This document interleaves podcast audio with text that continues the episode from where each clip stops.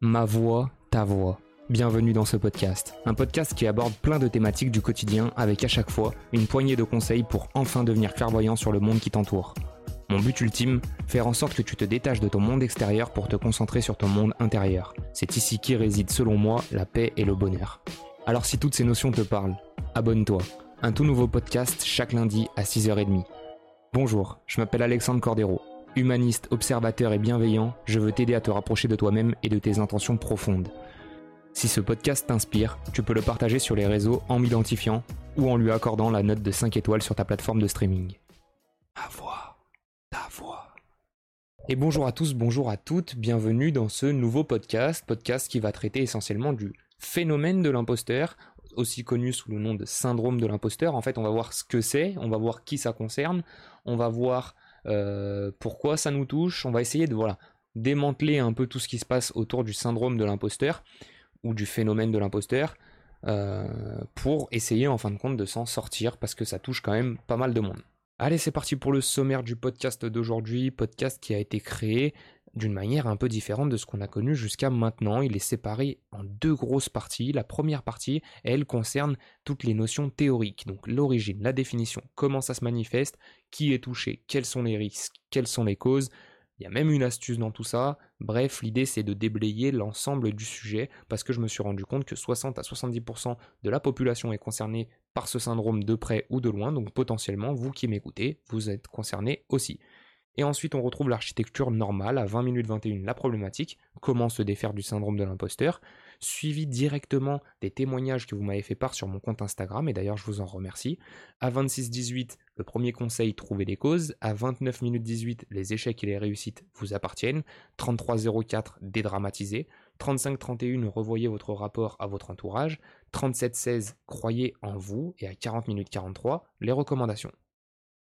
Ce terme a été inventé par deux psychologues américaines en 1978 que sont Pauline Rose Clance et Suzanne Imes, qu'elles préfèrent d'ailleurs appeler phénomène de l'imposteur et non syndrome de l'imposteur, parce qu'il ne s'agit pas en fin de compte d'une pathologie, c'est pas quelque chose à soigner, c'est un phénomène qui peut toucher plein de personnes euh, assez subitement ou de manière assez construite, mais en tout cas, ce n'est pas considéré comme une pathologie. Si vous êtes atteint par ce phénomène, vous n'êtes pas malade, ne vous inquiétez pas. Qu'est-ce que c'est que ce phénomène? Ce phénomène est un mécanisme psychique qui crée chez les personnes concernées un sentiment de scepticisme permanent à l'égard de leurs propres valeurs et qui les pousse à attribuer leur réussite à des facteurs externes comme la chance ou le hasard. En somme, si la personne réussit, ce n'est jamais grâce à ses qualités. Ça, c'est l'explication que nous donne Johanna Rosenblum, une psychologue euh, clinicienne à Paris. Donc pour résumer, subir le phénomène de l'imposteur, c'est toujours remettre ses succès sur le dos d'autres choses que nous. Ce n'est pas grâce à nous qu'on a réussi, c'est parce que j'étais au bon endroit au bon moment, c'est parce que j'avais les bons outils, c'est parce que, euh, enfin voilà, dans tous les cas, c'est pas de notre ressort si tout s'est très bien passé, mais c'est grâce à une multitude d'événements euh, qui nous entourent, qui a fait qu'on s'est retrouvé au bon endroit au bon moment. Comment se manifeste ce syndrome? Alors Toujours pareil, selon euh, Johanna Rosenblum, ce syndrome exprime un sentiment désagréable de doute permanent qui consiste à ne pas se sentir légitime dans son statut actuel et à avoir des difficultés à s'approprier ses propres succès. Donc voilà, c'est vraiment le fait de se sentir dans un état de conscience altéré qui nous empêche de, réaliser que nous sommes euh, responsables de nos succès, de nos réussites les risques liés à ce euh, phénomène-là, c'est tout simplement de tomber donc dans un état de conscience qui nous empêche de nous apprécier à notre juste valeur et donc à terme de perdre confiance en soi, de perdre, euh, de baisser son estime de soi euh, et, tout ça en fait accumulé nous emmène vers potentiellement des burn-out ou des dépressions. Donc c'est pas quelque chose qui est à prendre à la légère. Il faut essayer de l'identifier au plus tôt. Donc là, je vais vous faire après ça, euh, une petite description de qui ça concerne et euh, les symptômes qui montrent que nous sommes concernés par ce phénomène-là. Euh, n'hésitez pas aussi à attendre la fin du podcast. Je vais vous donner un, lien vers un, test qui vous permettra de savoir si vous êtes atteint et si oui, à quel stade vous êtes atteint par ce phénomène-là. Selon une étude dans la revue scientifique euh, relayée par le très célèbre journal Forbes, 70% de la population mondiale douterait au moins une fois dans sa vie de la légitimité de son succès. Euh, donc là, en gros, ce qui est intéressant, c'est de voir que même au moment de faire des, des études, etc., on ne parle pas de personnes complètement atteintes du phénomène de l'imposteur, on va tout simplement prendre en compte les personnes qui auraient au moins douté une fois dans sa vie de sa légitimité. Et là, on voit qu'on agrandit tout de suite le cercle. Donc, euh, on verra par la suite, mais moi aussi, je suis touché par le phénomène euh, de l'imposteur. Pas beaucoup, j'ai fait le test, je vous donnerai mon résultat. Pas beaucoup, mais je le suis touché, comme je pense beaucoup de monde, à partir du moment où on remet sa légitimité en question, et ben en fait, potentiellement on est touché par ce syndrome. Donc moi j'aurais tendance à dire que les 30% restants sont des personnes qui ne se remettent pas en question et qui ne remettent pas leur activité en question. Donc jusque-là, j'aurais même tendance à dire qu'il faudrait peut-être plus s'inquiéter des personnes qui font partie des 30% que celles qui font partie des 70%. Si vous-même vous êtes en train de vous euh, remettre en question sur quelque chose que vous avez fait euh, par rapport à votre légitimité, dites-vous qu'en fin de compte, c'est pas trop mal de se poser cette question-là. En plus de ça, moi, le petit, euh, la petite chose que je pourrais relever, donc là on a dit 70% de la population, donc hommes-femmes mélangés, pas de souci. Moi j'aurais tendance à dire que les femmes sont peut-être plus touchées par ce phénomène, dû à toutes les croyances et tous les stéréotypes qui ont été engendrés de génération en génération sur le rôle de la femme dans la société, comme si la femme avait un rôle plus lourd à porter que celui de l'homme. On a toujours en tête cette idée de demander si c'est une bonne maman, ou euh, si c'est euh, une bonne femme, une bonne épouse, comme il disait à l'époque, euh, chose qui, qui est beaucoup moins touchée pour nous les hommes. Et donc du coup, j'aurais tendance à dire que certes aujourd'hui tout ça est un petit à petit en train de s'estomper, mais je pense que l'héritage culturel de la société d'avant et des sociétés d'avant fait que les femmes ont toujours un peu plus ce besoin de prouver que les hommes. On le revoit encore dans des statistiques qui montrent que la plupart du temps, les personnes à responsabilité dans les grandes entreprises sont des hommes, comme si les femmes devaient prouver plus, comme si les femmes devaient en faire plus que les hommes pour être légitimes. Euh, donc moi, je, encore une fois, ça reste que mon avis. Pour le coup, il n'y a pas de source derrière tout ça, mais c'est mon avis. Je pense que pour les femmes, il y a encore un degré supplémentaire dans ce rapport à la légitimité-là à prendre en compte. Et euh, si vous voulez d'ailleurs mon avis, si vous êtes une femme, si vous êtes un homme, euh, il n'y a pas de raison d'être plus légitime l'un que l'autre. On est tous euh, voilà, sur le même pied d'égalité. On doit tous s'accorder notre légitimité à partir du moment où on a les capacités, où on a les compétences. Il n'y a plus de questions, et je parle même pas que d'hommes-femmes pour le coup, c'est vraiment, il n'y a plus du tout de conditions de caractère socio-démographique ou quoi que ce soit peu importe d'où vous venez, peu importe qui vous êtes, si vous avez les compétences, si vous êtes fait pour quelque chose, vous êtes légitime. Euh, ne vous posez pas vos des questions liées à votre, à votre genre ou à votre environnement ou quoi que ce soit. Quelles sont les causes de ce phénomène? Alors on retrouve plusieurs choses, c'est compliqué de vraiment pouvoir définir une chose plutôt qu'une autre, mais ce qu'on retrouve souvent c'est... Alors ça, ça part généralement des parents, hein, déjà l'histoire. Généralement c'est une pression sociale de son environnement proche, donc généralement les parents pour euh, atteindre, des objectifs généralement trop élevés des petits, euh, et donc une incapacité à relever ces objectifs répétés, de manière répétée, va nous emmener en fin de compte à surproduire pour essayer d'atteindre d'autres objectifs, et donc euh, au moment où on va atteindre ces objectifs, on a tellement produit, on a tellement essayé que on va essayer de se dire euh, tout ça c'est inconscient, hein, mais on va essayer de se dire que c'est pas simplement le fruit de notre travail. Donc petit à petit, en fait, on essaie de se dédouaner euh, de, sa responsabilité dans l'accomplissement de l'objectif en trouvant des petits, des petits prétextes, en disant qu'on n'était pas vraiment tout seul sur le projet ou quoi que ce soit. Et ça va nous emmener vers un autre point qui va être l'autocritique. On va être très dur avec soi-même. Donc là, en se forgeant petit à petit, on va être très dur avec nous-mêmes parce qu'on va se dire que on devrait mieux faire, que si il y a un truc qui revient beaucoup aussi chez les personnes qui ont qui subissent le phénomène de l'imposteur, c'est cette sensation de se dire que si jamais elle était vraiment légitime, elle n'aurait pas à fournir d'efforts. Il y a ce truc qui revient souvent de se dire si je suis légitime à faire quelque chose, j'ai pas besoin de faire d'efforts, euh, ça se ferait naturellement. Alors que c'est totalement faux. N'importe qui qui veut atteindre un objectif va devoir fournir un effort quelconque ou l'aura déjà fourni en amont, mais tout le monde va devoir fournir un objectif, un effort pardon pour atteindre son objectif. Donc peu importe euh, si vous subissez ou pas le phénomène de l'imposteur, essayez tout de suite de vous dire que dans tous les cas, faut faire des efforts pour atteindre son résultat. Alors après, on a aussi le genre de personne très perfectionniste, avec un sens vraiment développé du perfectionnisme. Tout doit être vraiment parfait, parfait. Tout, toutes les cases doivent être cochées si on veut atteindre son objectif. Euh, je vous prends un exemple, je sais pas, quelqu'un qui euh, se fixe 5 objectifs à la semaine, gros objectifs. Euh, s'il en atteint que 4 et, et pas 5, et eh ben pour lui, syndrome de l'imposteur, il va se dire qu'il euh, il ne mérite pas d'être euh, légitime à faire ceci ou à faire cela parce qu'il n'a pas atteint tous ses objectifs, alors qu'il en a déjà réussi 4 sur 5, et peut-être que les 4 ils étaient méga durs à accomplir, mais lui, il va se focaliser uniquement sur ce qu'il n'a pas réussi. Donc pression sociale, on en a parlé, on a des craintes personnelles, et ah oui, alors, 12, euh, quelles sont les causes de ce phénomène? Les causes de ce phénomène ne sont pas généralement tangibles. C'est pas des choses sur lesquelles on peut vraiment s'appuyer, mais la personne elle-même, elle va avoir des craintes euh, face à ces événements, à ces éléments qui sont pas tangibles. Donc c'est-à-dire qu'elle va se mettre un schéma en tête sur des éléments qui sont complètement, euh, on va dire, fluctuants, mais pour elle, c'est comme si, euh, c'est comme si le fait de voir ces éléments-là, c'était euh, déjà le problème. C'est-à-dire que elle ne verrait pas ces éléments-là si elle n'avait pas si elle n'était pas un imposteur. Parce que le phénomène c'est vraiment le fait de se sentir comme un imposteur. La personne a beau euh, je vous dis n'importe quoi il me semble qu'il y a des, personnalités célèbres. Euh, je crois que dans la vidéo que j'ai vue je crois que c'est Jennifer Lopez qui a vendu 70 millions d'albums ou je sais plus quoi et qui après ça s'est dit non mais je suis pas faite pour ça. Et eh ben c'est vraiment ça ce syndrome de l'imposteur c'est de réussir dans ce que vous faites et même une fois que vous avez réussi, de vous dire, mais un jour les gens ils vont se rendre compte, mais je suis un imposteur, vraiment, je, moi je connais pas tout ça, je sais pas faire tout ça, euh, j'ai pas de talent là-dedans. Alors que le talent il est là, ou la réussite elle est là, mais on veut se fermer les yeux. Et donc les craintes personnelles, et donc qui sont pas des preuves tangibles, je reprends l'exemple de Jennifer Lopez, c'est pas des preuves tangibles qu'elle a, parce qu'au final elle a vendu 70 millions d'albums, chose que très peu de personnes dans le monde fait.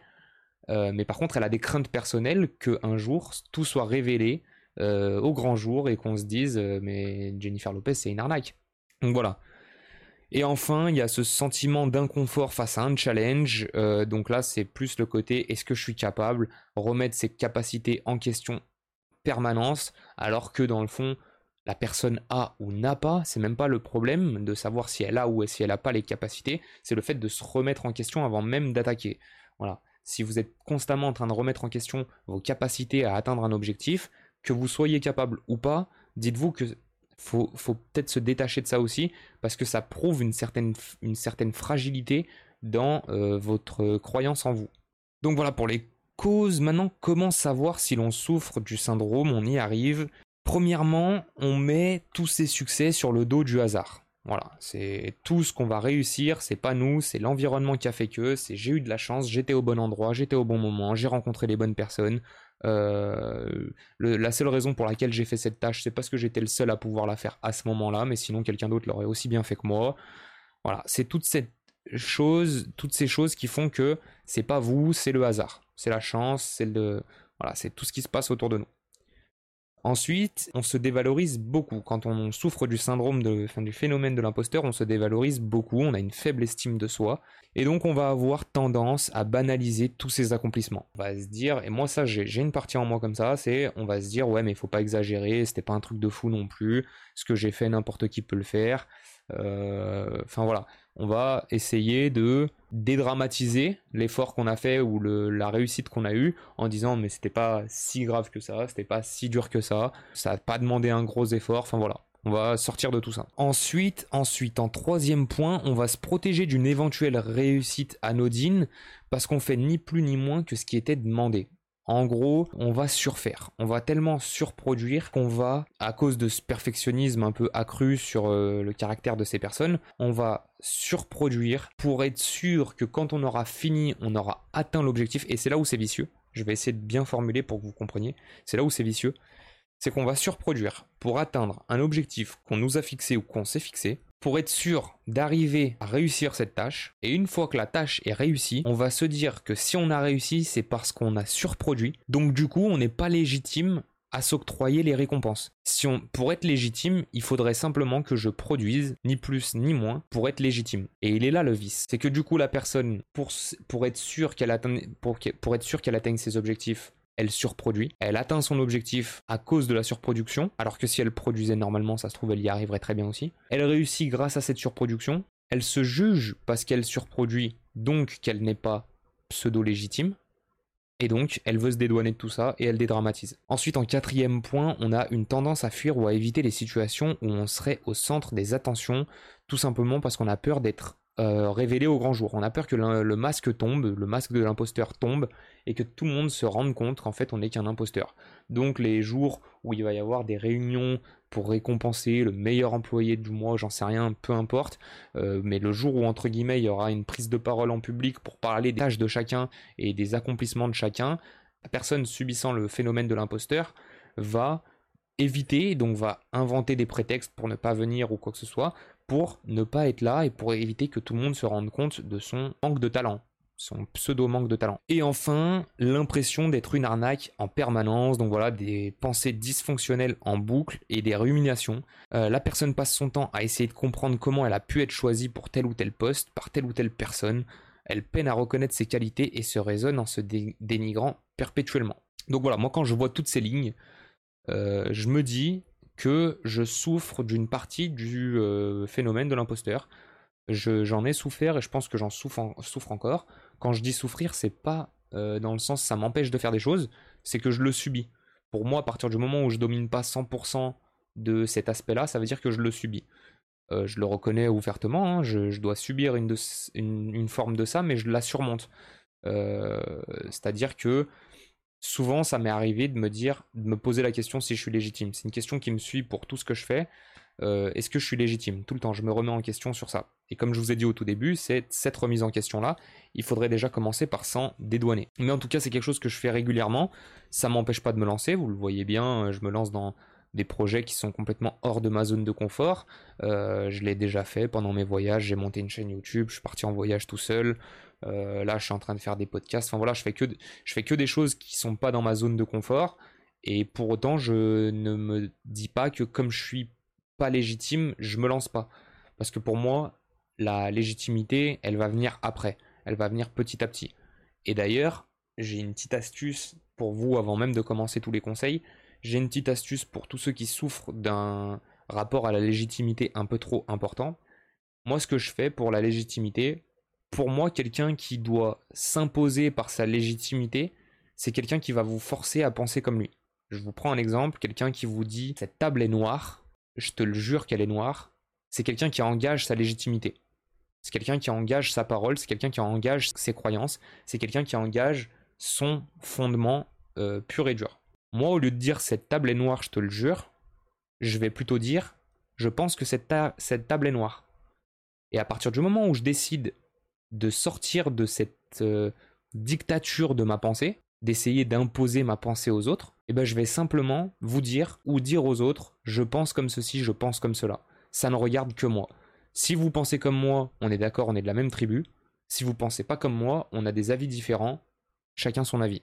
Donc le fait de simplement se dire je ne divulgue pas la bonne parole, je ne suis pas source de euh, toutes les bonnes euh, raisons, je ne suis pas source de toutes les vérités. Le fait de simplement se dire bah moi j'ai des croyances qui me poussent à penser comme ça et ça n'engage que moi, vous vous dédouanez déjà à 99% de toute légitimité que vous ne pourriez pas avoir. Et donc ça c'est un petit conseil que je m'applique et que je vous recommande vraiment. Vous êtes légitime à partir du moment où vous n'engagez que votre parole, que votre conscience et que les autres après ont le le libre arbitre de se dire bah ouais en fait moi je pense comme lui ou ouais moi euh, je pense comme ça aussi.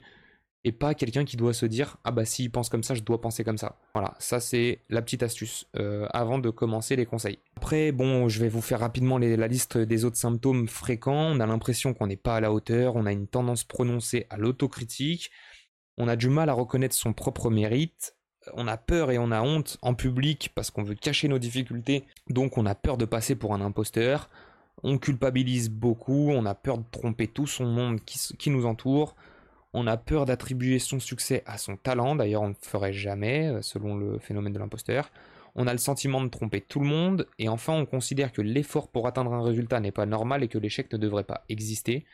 On a le sentiment de devoir tout faire tout seul parce que si on reçoit de l'aide, ça sous-entend qu'on n'est pas capable de le faire tout seul. Et donc là, encore une fois, phénomène de l'imposteur j'ai pas fait tout ça tout seul, j'ai été accompagné, donc je ne suis pas capable, donc je me dévalorise, etc. Voilà pour les symptômes et enfin quels sont les bénéfices à sortir une bonne fois pour toutes du phénomène de l'imposteur et ben vous aurez une relation plus saine avec l'échec, avec les réussites, avec votre entourage, avec vous-même. Euh, vous aurez une plus faible tendance à trop travailler ou à procrastiner parce qu'il y a ça aussi. Il y a aussi les personnes qui vont, à cause du phénomène de l'imposteur, complètement sous-performer, sous-produire pour euh, s'assurer qu'ils sont bien des imposteurs. C'est comme s'ils se mettaient le coup de bâton eux-mêmes. Et enfin, vous allez surtout gagner confiance en vous et ça, c'est super important. Ce qui nous amène directement à la problématique comment se défaire du syndrome de l'imposteur. Et juste avant de répondre du coup à cette problématique, je vais vous partager les résultats du sondage Instagram que j'avais fait. Je vous avais demandé si vous vous sentiez touché par ce phénomène et vous m'avez répondu à 62% que oui, donc ça confirme un peu ce qu'on avait vu euh, dans les recherches. Et je vous avais ensuite demandé de justifier en deux trois mots juste en dessous. Et donc pour le premier témoignage, on a Hugo qui nous dit des fois je manque de confiance en me disant qu'il y a mieux et que je ne mérite pas. Donc là clairement c'est le problème de la personne un peu trop perfectionniste, hein. c'est le fait de se dire qu'on peut mieux faire, qu'il y a mieux, qu'on est capable de mieux, et du coup ça nous empêche de savourer ce qu'on fait, alors que ce qu'on fait c'est déjà super bien, mais comme on sait qu'on peut mieux faire, on va avoir tendance à se dire que c'est pas assez. Euh, moi, je le rencontre assez souvent, ce problème-là aussi. Ce côté, euh, si je veux, je peux faire mieux, ou si je prends plus de temps, je peux faire mieux, et du coup, ça m'empêche de savourer pleinement ce que j'ai fait jusqu'à maintenant, alors que c'est déjà vraiment pas mal, quoi. C'est, on a déjà bien avancé sur le sujet. Mais voilà, vu que c'est pas euh, assez par rapport à ce qu'on sait, enfin, par rapport à ce qu'on est capable de faire, on a l'impression que c'est pas assez, alors que c'est déjà très bien. Pour le coup, on est vraiment sur un problème de perfectionnisme et pour en avoir discuté avec lui, c'est ce que c'est ce que ça confirme. Mais je pense que en faisant un petit travail sur soi, c'est pas quelque chose de super dur à passer. Ensuite, on a Aurel qui nous dit il existe toujours une part de chance dans la réussite, mais le travail reste le premier facteur.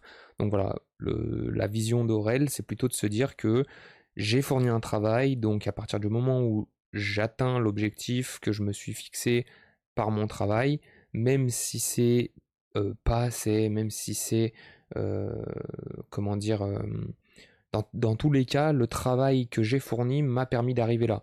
Donc ce côté imposteur doit disparaître dans le sens où, à partir du moment où je suis ici, si j'ai fait des études, si j'ai travaillé dans d'autres branches ou quoi que ce soit, si je suis ici, c'est que il y a une raison et qu'il faut assumer cette raison parce que j'ai travaillé d'une manière ou d'une autre pour en arriver là, et qu'au final la chance, oui, elle existe, mais c'est un peu pour tout le monde pareil, on a tous ce truc de se dire qu'on est au bon endroit au bon moment. Et enfin, on a Alim qui nous dit oui, mais seulement jusqu'à ce que ma valeur soit reconnue par mes interlocuteurs. C'est quelque chose de très commun dans mon domaine professionnel pour une femme. Euh, donc pour avoir discuté un petit peu avec Aline, elle travaille dans l'architecture et donc elle a fait de longues études, etc. Et c'est quelque chose qu'on retrouve souvent chez des personnes qui ont fait de longues études, ce côté un peu euh, passer de la théorie pendant de longues années jusqu'à la pratique d'un seul coup comme ça sans se sentir forcément prêt, parce que c'est un peu comme tout, on se sent jamais vraiment prêt, mais passer brutalement de la théorie à la pratique peut donner cette sensation. Euh, en plus de ça, donc comme euh, j'en avais parlé euh, pendant l'intro, et donc j'en avais parlé avant même d'avoir le témoignage d'Aline. Ce côté, donc comme je vous disais, pour les femmes un peu plus compliqué, c'est que elle, elle était dans un donc elle est dans un secteur d'activité principalement constitué d'hommes, et donc elle a vraiment ce sentiment de devoir prouver deux fois plus, surtout que c'est des hommes un peu plus âgés, donc elle a vraiment ce sentiment de devoir prouver deux fois plus que les hommes. Euh, je dis deux fois plus, je parle en son nom, je ne sais pas exactement euh, ce qu'elle pense, mais je pense que c'est un peu ce qui se passe.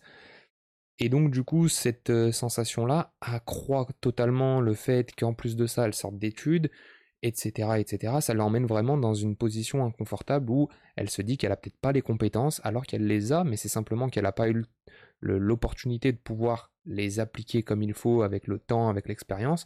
Et donc ce manque d'expérience plus cette différence euh, donc de genre et donc euh, des attendus, puisque les personnes en face d'elle ont des attendus bien spécifiques, font que on se sent pas légitime.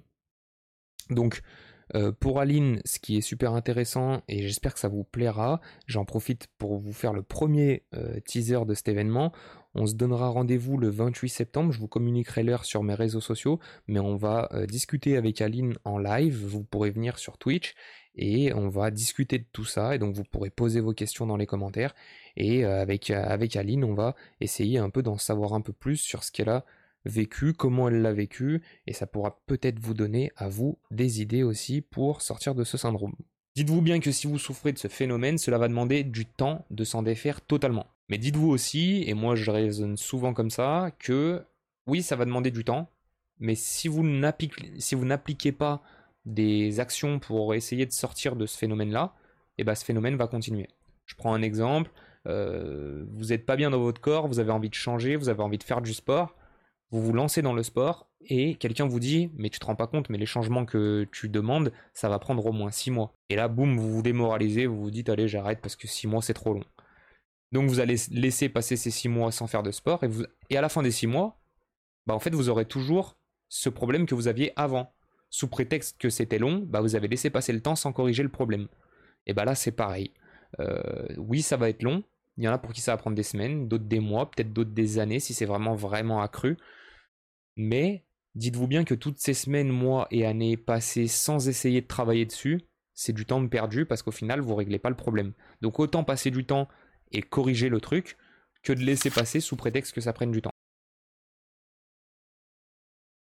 Allez, c'est parti pour les conseils. Premier conseil, trouver la cause, trouver les causes. Voilà, ça c'est le premier conseil. On va essayer de chercher à savoir d'où ça vient, savoir pourquoi c'est là, savoir pour quelles raisons on n'a pas réussi à se défaire de ce phénomène-là? Est-ce qu'on avait sans cesse envie de plaire à quelqu'un? Est-ce qu'on a voulu se faire passer pour quelqu'un qu'on n'était pas plus petit? Donc là, le meilleur conseil que je puisse vous donner, c'est simplement de vous poser, vous et vous-même. Vous prenez une feuille, un stylo, un clavier, ce que vous voulez. Vous vous réservez une bonne demi-heure, une heure, et vous vous posez des questions sur votre enfance sans vous demander est-ce que j'ai déjà subi le phénomène de l'imposteur quand j'étais petit, mais vous vous demandez des questions sur votre enfance du genre comment se comportaient mes parents avec moi vis-à-vis de mes échecs, vis-à-vis de mes réussites, comment je percevais le regard des autres enfants à l'école quand j'avais des bonnes notes? Euh, vous allez essayer de creuser en profondeur, enfin creuser petit à petit surface par surface. D'abord on commence par la couche la plus simple et petit à petit vous posez des questions de plus en plus en profondeur pour savoir d'où ça vient encore une fois, là, on est pour les personnes qui ont vraiment ce phénomène de l'imposture complètement ancré en eux. Pour les autres, pour ceux qui ont simplement des petites tendances comme moi, on va simplement se poser des questions, comme je vous ai dit, savoir d'où ça peut venir en surface, qu'est-ce qui a pu faire qu'on en arrive jusque-là. Et c'est grâce à ça qu'on va pouvoir enfin revoir notre estime de nous. On va pouvoir reprendre petit à petit confiance en soi. On va pouvoir faire preuve de compassion avec soi-même. Ça, c'est super important quand vous faites votre moment, de, votre petit moment d'introspection, euh, à vous poser des questions et à trouver les réponses. Essayez d'agir comme si on parlait pas de vous. Essayez d'agir comme si on parlait de quelqu'un d'autre, d'un petit enfant à l'école, d'un autre enfant, et comme ça vous allez pouvoir réveiller en vous l'empathie qui se dégagerait vers cette personne, et en fait cette personne c'est vous, donc vous allez faire preuve d'empathie envers vous, vous allez avoir une, sorte de compassion vers, vers vous-même qui va vous dédramatiser, vous déculpabiliser, vous dire ok c'est pas si grave que ça, c'est juste que quand j'étais petit c'est passé ça, ça, ça, ça, maintenant ça peut se corriger, voilà. Faire preuve de compassion. Surtout, super important, quand vous analysez votre, euh, passé, ne vous jugez pas. Parce que déjà d'une, vous étiez petit, peut-être que vous étiez sous l'influence encore de vos parents, peut-être que vous accordiez trop d'importance à des choses que vous n'accordez plus du tout maintenant. Donc le but c'est pas de se juger, le but c'est d'être factuel. On n'est pas là pour se frapper, on est là pour essayer de trouver pourquoi on a mal. Euh, et donc on cherche tout doucement et ça prendra peut-être du temps. Vous faites ça sur un jour, deux jours, trois jours, autant que vous voulez. Mais dans tous les cas, on se juge surtout pas et on se comprend. On essaye de se comprendre, on essaie de comprendre pourquoi on en est arrivé là. Une fois qu'on sait ce qui s'est passé, on essaie de comprendre, mais attends, mais comment ça se fait que j'ai agi comme ça dans telle situation? Ah oui, mais d'accord, je me rappelle, c'est parce que telle personne m'avait dit ça, c'est parce que mes parents pensaient ça, c'est parce que euh, mes frères et sœurs voulaient que je fasse ça. Donc voilà, on essaye de se remettre tout ça en tête. Conseil numéro 2, les échecs et les réussites vous appartiennent au même titre. Donc là, je sais que ça, ça va être super dur à accepter pour les personnes qui souffrent de ce phénomène-là, mais dites-vous bien, en fait, le problème avec l'imposteur, c'est que s'il échoue, c'est normal, s'il réussit, c'est pas normal. Dites-vous que échec et réussite, c'est confondu. Ne voyez plus ça un schéma binaire, blanc-noir, bien mal, euh, vrai et faux. Euh, échec réussite. Non, euh, chaque euh, personne vous le dira. Toutes les personnes qui estiment avoir réussi leurs objectifs sont des personnes qui vous diront qu'elles sont passées par plein de plein d'échecs. C'est obligatoire, c'est comme ça ça. L'échec n'est pas contraire à la réussite, l'échec est une étape vers la réussite. Donc se dire que les échecs, oui, on les prend pour nous, mais les réussites, on les laisse pour les autres ou on les laisse pour le hasard, c'est avouer ouvertement que on va simplement passer sa vie à essayer de monter des marches sans jamais aller réussir, euh, sans jamais aller toucher l'objectif qu'on s'est fixé. Et ça, ça va être contre-productif sur le long terme. Donc, essayez de tout d'abord revaloriser tous les succès que vous avez faits. Si c'est des petits succès que vous arrivez à admettre, eh ben, gardez-les. Pas, ça, peut être vraiment des choses toutes bêtes. Je pense qu'on, je pense qu'on sous-estime le fait de, de simplement se projeter dans des situations qui paraissent banales. Je vous donne un exemple. Vous êtes, vous êtes euh, chez vous, vous recevez du monde à la maison. D'habitude, euh, ça vous angoisse, ça vous stresse. Et puis un jour, parmi tant d'autres, euh, vous, arrivez parfaitement à gérer le timing, vous gérez bien l'organisation de la table, vous gérez bien euh, la cuisine, vous gérez tout parfaitement. Plutôt que de vous dire, donc le syndrome de l'imposteur aurait tendance à se dire oui mais c'est parce que les autres sont arrivés en plus avec 5 minutes de retard, donc du coup j'ai eu 5 minutes en plus, oui mais c'est parce qu'il y a eu du monde qui m'a aidé à dresser la table, oui mais c'est parce que ceci, cela. Dites-vous tout simplement, bah, en fait je l'ai fait quoi. Euh, c'est fait, c'est, euh, ça a été bien fait comme je l'avais, comme j'en avais envie. Même s'il y a eu deux trois petits moments où j'ai dû surproduire ou sous-produire, et ben au final c'est fait. Et donc sur des petits, ça peut paraître bizarre, hein, mais sur des petites choses comme ça du quotidien, et ben ça va vous réconforter vers vous-même et vous allez vous dire mais en fait je suis capable. Si quand euh, je me dis que j'invite du monde à la maison, bah, je suis capable de, de dresser la table dans les temps, de faire à manger dans les temps, etc., etc. Donc on prend sur des des petites euh, réussites, on va essayer d'en prendre une, deux, trois, quatre, et hop, on va les cumuler, les cumuler, pour se rendre compte que oui, on est capable d'accepter nos échecs et nos réussites. Au même titre qu'un jour, on pourra se dire, bah non, j'ai ce jour-là, non, j'ai été euh, overbooké, j'ai pas pu être prêt dans les temps, euh, mais j'ai appris de mes erreurs, je sais que ceci, je sais que cela. Et ensuite, dans ce même conseil, rappelez-vous bien que tout le monde fait des erreurs. Voilà, que ce soit vous, que ce soit moi, tout le monde va réussir, tout le monde va échouer. C'est comme ça, ça fait partie et donc rappelez-vous bien aussi dans ce conseil que tout le monde fait des erreurs, tout le monde échoue, tout le monde réussit, c'est normal, c'est comme ça, ça n'arrive pas qu'à vous de d'échouer avant d'atteindre votre objectif. Ça arrive à tout le monde, imposteur, pas imposteur, tout le monde échoue et j'ai envie de dire tant mieux. C'est ça qui va nous permettre de nous remettre en question. Moi je me lance dans quelque chose aujourd'hui, si ça se trouve dans 6 mois je me dirais mais j'ai totalement échoué, mais ça pourra me permettre de savoir par la suite que ça c'est bon, ça c'est pas bon, ça je veux, ça je veux pas, ou peut-être que ça ouvre d'autres opportunités. Faut pas avoir peur d'échouer en fin de compte, l'échec, même si on arrive à le changer dans notre état d'esprit, ce sera l'objet d'un podcast, je pense. Hein, mais si on arrive à faire passer l'échec du côté, bah tant mieux, je me suis trompé maintenant, comme ça c'est fait et je me tromperai plus, mais on a tout gagné. Parce que échouer, c'est apprendre, et apprendre, c'est se diriger vers son objectif. J'échoue dans tel domaine, j'ai appris de mes erreurs, je les referai plus, je peux avancer. Donc ça fait partie de l'évolution. Conseil numéro 3, dédramatiser. Euh, et là, peu importe la situation, là j'ai envie de dire, on va même pas parler d'échec et de réussite, dédramatiser tout ce qui vous entoure. Là, on fait un peu preuve de. C'était pas prévu, mais j'ai envie d'en parler maintenant. On fait un peu preuve. C'est pas de la méditation, je sais pas, de la pleine conscience ou je sais pas. C'est juste prendre le temps de se dire au regard du monde entier, au regard de l'univers, au regard et à l'échelle de l'existence de l'être humain et de l'existence qui aura avant et enfin qui a eu avant et qui aura après moi, qu'est-ce que je suis vraiment? Alors le but c'est pas de vous dire vous êtes rien, de toute façon on s'en fout de ce que vous faites, c'est de vous dire en fait en fin de compte, on est tous sur la même planète, on va tous dans le même sens et on habite tous ensemble sur euh, donc la même planète, on a tous des objectifs différents, mais on devrait tous avancer dans le même sens. Mon échec, au niveau de l'humanité, n'a aucune valeur. Vraiment aucune valeur. moi, regardez, aujourd'hui, on reprend mon podcast, euh, euh, mon, activité, mes ambitions, etc. Tout ça tombe à l'eau demain. Le monde se porte très bien sans ça. Mais alors vraiment très très bien. Il n'y a aucun souci là-dessus, le monde va continuer d'avancer, etc. Donc là, on est dans le cas où j'échoue. Maintenant, dans le cas où ça se passe très bien, qu'est-ce qui se passe? Eh bien, le monde avancera pareil. Le monde avancera pareil. Sauf que moi, intérieurement, je serai rempli de bonheur. Donc à partir du moment où je suis rempli de bonheur, ce bonheur-là, en plus, mon activité me permet de le partager avec d'autres gens. Donc potentiellement, je vais aider les autres gens à être eux-mêmes remplis de bonheur. Et donc ces personnes-là vont pouvoir peut-être transmettre autour d'elles des notions de bonheur. Et donc je vais peut-être pouvoir diffuser quelque chose qui, à mon échelle, peut contribuer à quelque chose. Donc je dédramatise, je me dis, ok, mon échec, dans tous les cas, avant ou après mon échec, le monde n'aura pas changé. Par contre, et même à mes yeux, hein, sans parler de l'échelle du monde, juste à mes yeux, que je réussisse ou que je réussisse pas, le monde se portera pareil, et mon entourage se portera pareil, mes amis se porteront pareil, tout sera pareil. Par contre, si je réussis, là, j'ai le pouvoir de changer les choses peut-être pour certaines personnes à mon échelle, avec des petits outils, avec des petits moyens. Je dis pas que je vais révolutionner le monde, mais je vais peut-être pouvoir aller dans le sens que j'ai envie d'aller et que de pouvoir aider d'autres personnes. Et ben ça, ça me permet de me dire, ok, ben mes échecs sont pas si graves et mes réussites, par contre, elles, elles m'impactent. Et donc on dédramatise, ça nous permet de nous sentir mieux. L'échec n'est pas si grave, la réussite, par contre, elle, elle peut servir votre cause. J'avais pas prévu de parler de ça, mais en fait, je trouve que ça passe bien.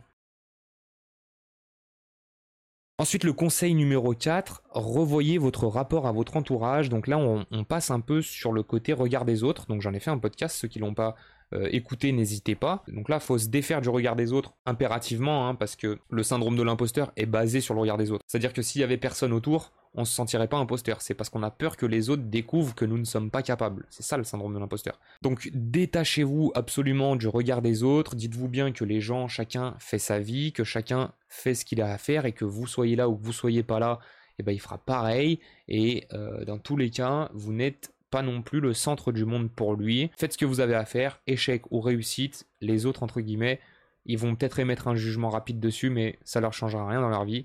Et surtout, n'hésitez pas à aller écouter mon podcast sur le regard des autres, ça peut vraiment vous aider. Euh, s'autoriser à recevoir des signes de reconnaissance de l'extérieur, voilà, ça c'est déjà faire un petit pas vers euh, une abolition du phénomène de, l'imposture. C'est d'accepter que les autres puissent trouver que ce qu'on fait c'est bien, quoi. C'est d'accepter que euh, on met des choses en place et que les autres s'en rendent compte. Ok, c'est peut-être pas une grande victoire, mais il faut prendre petite victoire par petite victoire et essayer d'être extra lucide sur ah ouais mais c'est vrai que j'avais travaillé sur ce projet quand même donc j'ai le droit d'avoir des, récompenses.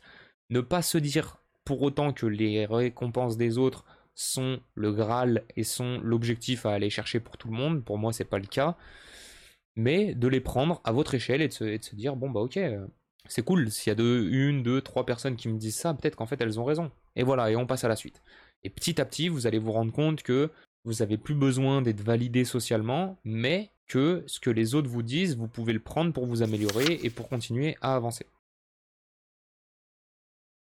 Et enfin, conseil numéro 5, le conseil qui devrait être euh, un conseil pour chaque podcast que je fais, je pense, mais j'insisterai toujours là-dessus, croyez en vous. Euh, tout ce que vous faites, personne ne le fera pour vous. Tout ce que vous dites, ça sort de votre tête. Tout ce que vous faites aussi, c'est le résultat de vos choix. N'ayez pas peur d'être qui vous êtes, n'ayez pas peur de croire en vous. Vous méritez largement, euh, très sincèrement, vous méritez largement d'être là où vous êtes. Si vous en êtes ici, c'est que vous le méritez. Dites-vous bien qu'il y a des gens sur Terre qui, font des choses alors qu'ils sont pas légitimes et ils se posent même pas la question. Dites-vous qu'il y a des gens qui réussissent sans la légitimité et ils se l'octroient petit à petit. Je crois que c'était Steve Jobs ou euh, ouais, je crois que c'était Steve Jobs qui avait, euh, connaissait rien en, électronique, en téléphone, etc. Euh, il y a Bill Gates qui avait échoué son, diplôme, je crois. Enfin, je sais plus. Il y a des exemples comme ça de personnes très connues qui, si on suit leur parcours, si on suit leur truc, on se dit mais ils sont pas légitimes à se lancer ces gens-là. Et en fait, ça veut rien dire être légitime. Ça veut tout simplement dire je me lance, j'essaye de me mettre du bon côté de la barrière en me mettant pas les gens à dos, ni en leur imposant euh, mes schémas de pensée. Et voilà, j'avance et ça m'emmènera où ça m'emmènera. Dites-vous aussi au moment où c'est le moment de croire en vous que toutes les étapes difficiles sont, ne sont que des tests pour surmonter donc cette adversité et gagner en confiance en vous. J'ai une barrière qui arrive devant moi, je surmonte cette barrière, je ne suis pas en train de l'inventer. Je surmonte pas euh, de manière donc comme un imposteur. Je passe pas par en dessous. Je surmonte la barrière et c'est ça qui me fait apprendre, c'est ça qui me fait évoluer. Ensuite, soyez patient, euh, avoir confiance en soi et continuer d'avancer, ça demande beaucoup de patience, on en a parlé au tout début du podcast, mais ayez confiance en vous, ayez confiance en vos capacités, si vous le faites, c'est qu'il y a une raison.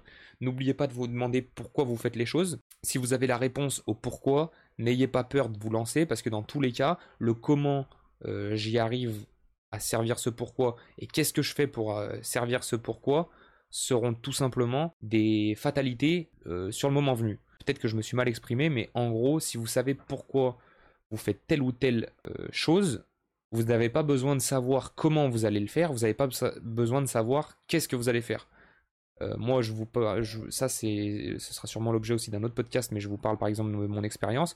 Quand j'ai trouvé quelle était ma raison d'être, donc ma raison, mon pourquoi, euh, je me suis pas demandé comment j'allais l'exprimer ni avec quoi j'allais l'exprimer. C'est tombé comme une évidence Et ensuite, dites-vous aussi que le temps est une source de preuve de compétence.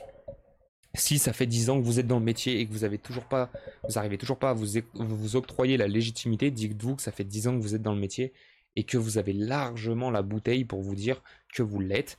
Euh, si euh, ça fait un an que vous exercez toujours la même chose, eh ben vous êtes largement légitime à votre échelle de vous dire que vous méritez d'avoir des récompenses par rapport à ça. Euh, et voilà, tout simplement, n'essayez pas de vous dire qu'il va falloir être le meilleur pour pouvoir être légitime. Il faut simplement y mettre du cœur et garder sa distance par rapport au fait, comme je vous ai dit au tout début, d'imposer son choix, ses choix aux autres. Donc voilà, ce podcast touche à sa fin. Avant de terminer, on va voir des petites recommandations. Là, j'en ai deux, trois. Tout d'abord, je tiens à vous préciser que ce podcast a été fortement inspiré de la magnifique vidéo de la chaîne YouTube Mind Parachute que je ne sais pas si vous connaissez. Je vous mettrai les liens, le lien en description de cette vidéo. Dans cette vidéo-là, il y a une euh, recommandation elle-même euh, d'un livre du docteur Jessamy Hibbard. Je crois que c'est, ou alors c'est, je sais pas si c'est un homme ou une femme, qui s'intitule Croyez en vous et libérez-vous du syndrome de l'imposteur. Apparemment, dans ce livre, on y découvre des éléments concrets, des exercices pratiques et euh, qui nous font affirmer que nous méritons la réussite et que nous méritons de croire en nous. Ensuite, comme je vous ai dit au tout début, il y a un, petit test à réaliser que j'ai réalisé. Euh, le test s'appelle l'échelle de Clance. Je vous mets aussi le lien en description. Ce test sert à savoir en 20 questions, c'est très rapide, sans mail, pas besoin de rentrer votre nom, euh, votre prénom ou quoi que ce soit, pas de mail, rien du tout, c'est totalement anonyme. Je vous mets le lien en description. Moi, il me semble que j'ai obtenu le score de 29 euh, ou 39, je sais plus, mais en gros, je suis à un, niveau très faible de l'imposture. Et je pense que j'ai pas mal progressé. Si j'avais pris ce test-là il y a peut-être un an de ça, bah, peut-être que j'aurais été un peu plus haut. Donc je pense que j'ai pas mal progressé là-dessus, j'en suis assez content. Dites-moi euh, vos résultats, je serais, je serais content d'avoir vos résultats. Et donc voilà pour les recommandations. C'est donc la fin de ce podcast. Si tu es encore là, c'est que cet épisode t'a plu et j'en suis très heureux. Alors n'oublie pas de me laisser une note sur ta plateforme d'écoute, active la cloche pour ne rien rater et rejoins-moi sur Instagram et LinkedIn pour me partager ton retour et pour suivre mon actualité. On se retrouve lundi prochain.